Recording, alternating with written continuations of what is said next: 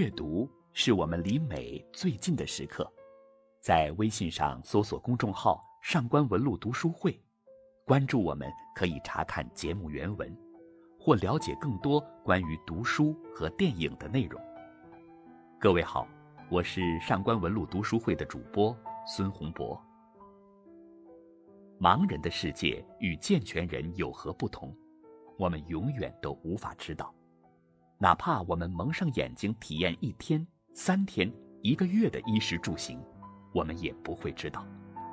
事实上，创世伊始，神对大多数人说要有光，却凑在他们耳边说：“你要自食其力。”小说《推拿》的作者毕飞宇在访谈中提及盲人的阅读方式，真是一个有趣的事情。你知道吗？在电脑上。盲人的阅读有专门的软件，也就是语音转换机制，速度快极了，还可以调，速度是我们阅读的好几倍。如今我们手机里安装的阅读软件大都也具备这样的朗读功能。事实上，我初次接触推拿这个故事，是在影院看的同名改编电影，导演是娄烨。电影《推拿》弥漫着暧昧微妙的气息，引人回味。于是我找到了原著的纸质书，但也由于刚看过影片，使得我读到小马这个人物，脑海中就浮现出饰演者黄轩的面孔；读到都红，又浮现出梅婷，进而感觉冯远征就虎视眈眈地站在他身后不远处。多年以后。我重温了小说《推拿》，不同的是，这次我采用了方才提及的盲人的阅读方式——听书。文学比文字更为古老，最初的文学依靠口耳相传，《伊利亚特》和《奥德赛》的作者荷马，相传就是一位盲人，靠口述讲出流传至今的史诗。在听书的过程中，我从全新的角度领略了作者毕飞宇的语言魅力，速度、节奏、停顿、音乐性、言外之意。借助听觉唤起的想象，故事中的人物形象得以重塑，人际关系得以重组。那些影像无法呈现、文字无法承载的东西，在倾听、想象的过程中也得到了复苏。我甚至想说，听书才是小说推拿的正确打开方式。推拿中有太多肉眼无法捕捉的东西，这些东西存在于视觉之外、事故之内，而这一领域上重叠着盲人的日常生活、欲望与追求。毕飞宇曾在小说课中谈到。塑造人物时，要有能力写出与他的身份相匹配的劳动，进而调侃道：“不能描写驾驶，你就写不好司机；不能描写潜规则，你就写不好导演；不能描写嫖娼，你就写不好足球运动员。”就这样，其小说《推拿》充分印证了这一主张。对于盲人推拿师这一边缘群体的工作与生活。他身体力行地做了足够多的功课，以此为基础，他了解他们，洞悉他们，共情他们，这是小说推拿的现实基础。就职业书写而言，小说推拿抓住了盲人推拿这一职业及其从业者的不同之处，深入这些特殊性，并做出精确的提炼。推拿的放松，并非开始于脖子。而是屁股，晃一晃，客人的骨架子一下子就散了。盲人推拿师依据顾客的嗓音判断应该称呼对方为领导、老板或是老师。盲人推拿师的收入水平取决于和前台的交情，想要生存的更好，就要拉拢前台。这一职业有自身的规则和潜规则。盲人推拿师如何修习？如何谋财？如何互相扶持、算计？这个小社会的运行方式及其与外部更大的社会的交流，在小说推拿中得到了全方位的呈现。小说推拿的迷人之处还在于，叙述者带领读者从一个盲人的角度去认识世界、自我与他者。何为盲人的角度？大家小时候应该都玩过摸瞎子的游戏，蒙上双眼去捉周围的玩伴，捉到后还要叫出对方的名字。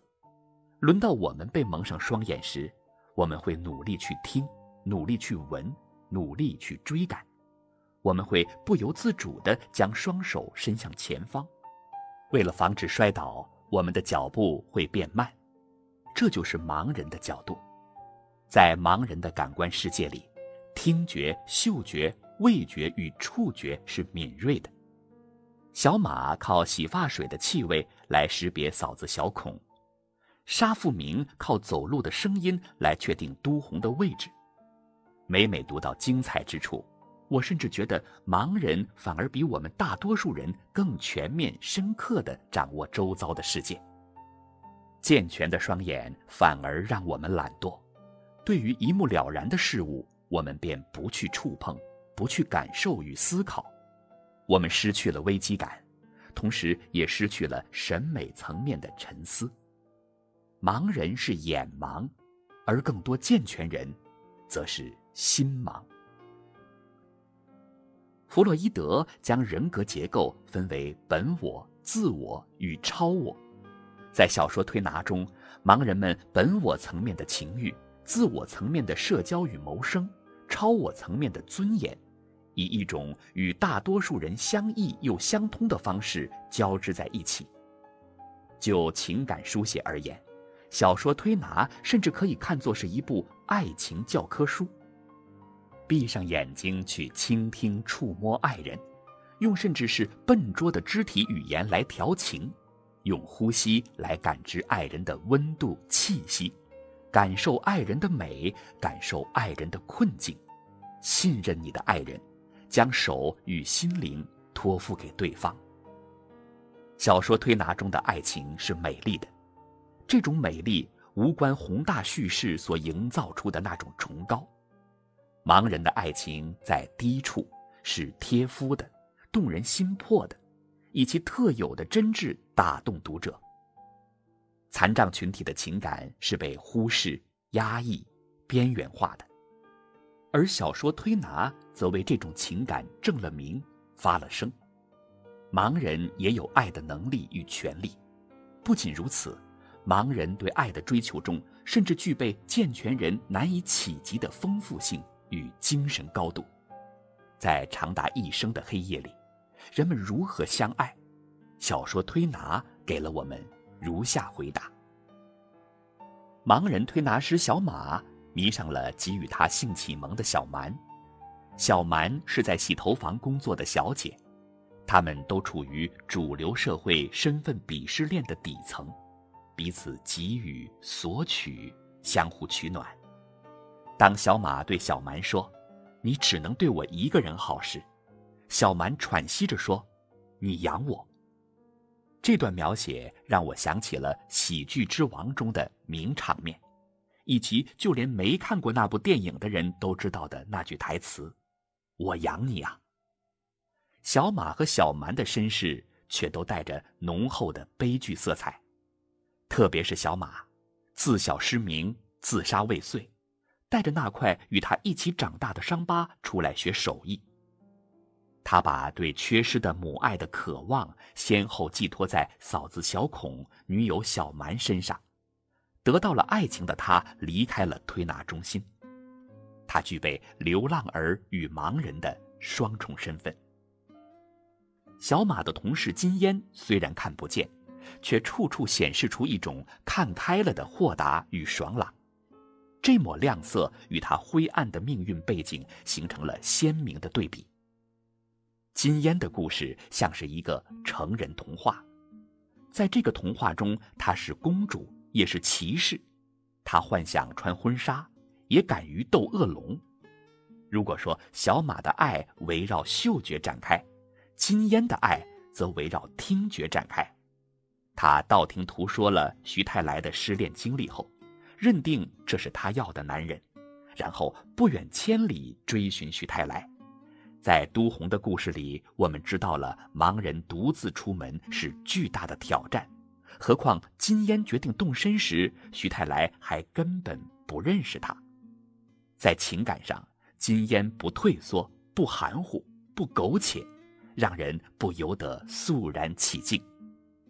而小马和金烟的老板沙富明的爱情则围绕想象展开。起初，他追求的是一双健全人的眼睛，他自己注定无法拥有时，他退而求其次的希望自己的爱人拥有。但是，当都红出现时，他的追求超越了眼睛，眼睛不眼睛的无所谓了，他要美。都红美而不自知。他是美的主人，美的化身。他为了都红可以倾尽一切。他看不见都红，永远无法知道都红到底有多美。这使得他的追求看上去好像一个悖论，有些可笑。但不得不说，沙富明歪打正着的在这份苦练中洞察到了美的本质：美是无用的，是无目的的和目的。哪怕得到了都红，他也无法得到，更无从享用都红的美。而越是这样，他越无法不去追逐。在他的世界里，美高于健全的双眼，高于光明，自然也超越了肉体的情欲，颇具启示性。如果说沙夫明前半生的主题是复明的话，遇见都红后，他的主题则成了追求美、靠拢美。他是一个夸父逐日式的人物形象，与毕飞宇另一部小说《青衣》中表现嫦娥奔月的小燕秋形成了遥相呼应的互文。不仅是沙富明，在小说《推拿》中，每一位盲人都有自己的生命主题。沙富明追求美，如同但丁仰望贝亚特丽奇；都红则追求独立与平等。因此，断然放弃了美貌与盲人身份的福利，放弃了艺术，而选择靠手艺谋生存。金烟渴望完美的婚礼，如果他身体健全，甚至可以成为一名婚礼策划师。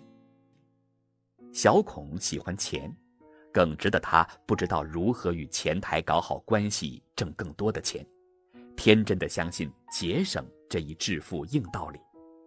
而小孔的伴侣，小说浓墨重彩予以呈现的王大夫，则有着比大多数人更为强烈的责任感。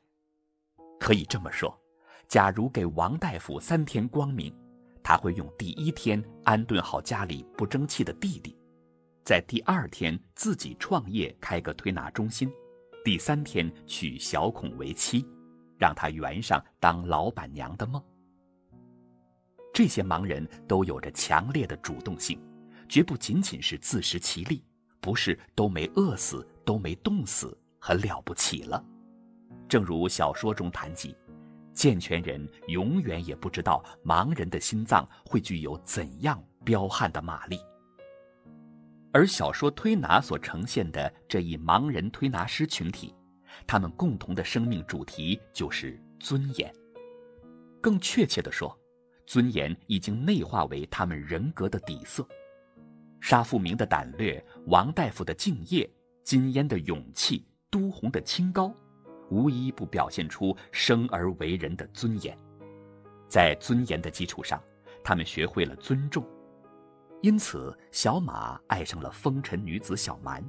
因此，大家在都红的手指断了之后，仍然照顾她的自尊与骄傲。这种弥足珍贵的东西是小说推拿的内核，它使得这部作品这个群体具备了强大的巨力。小学生都知道“盲人摸象”这个成语，摸到尾巴就说像是绳子，摸到耳朵就说像是扇子，摸到鼻子和腿就说像是管子和柱子。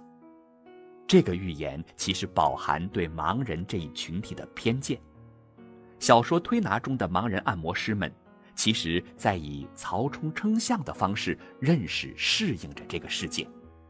他们看不见现实世界的大象，但他们懂得社会阿基米德原理，他们像西绪福斯一样搬运生活的巨石，一块一块放到船上。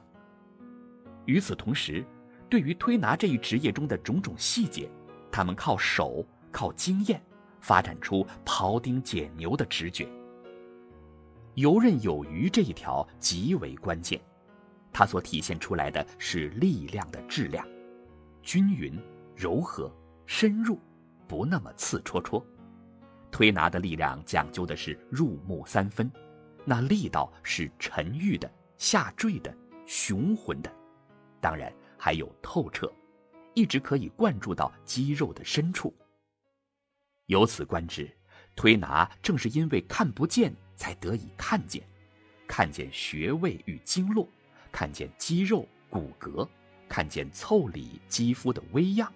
这近乎医者之道，因而沙富明才能自信地对前来消费的老板说：“我们这个不叫按摩，我们这个叫推拿，不一样的。”如果你想查看今天节目的内容，请到微信上搜索公众号“上官文录读书会”。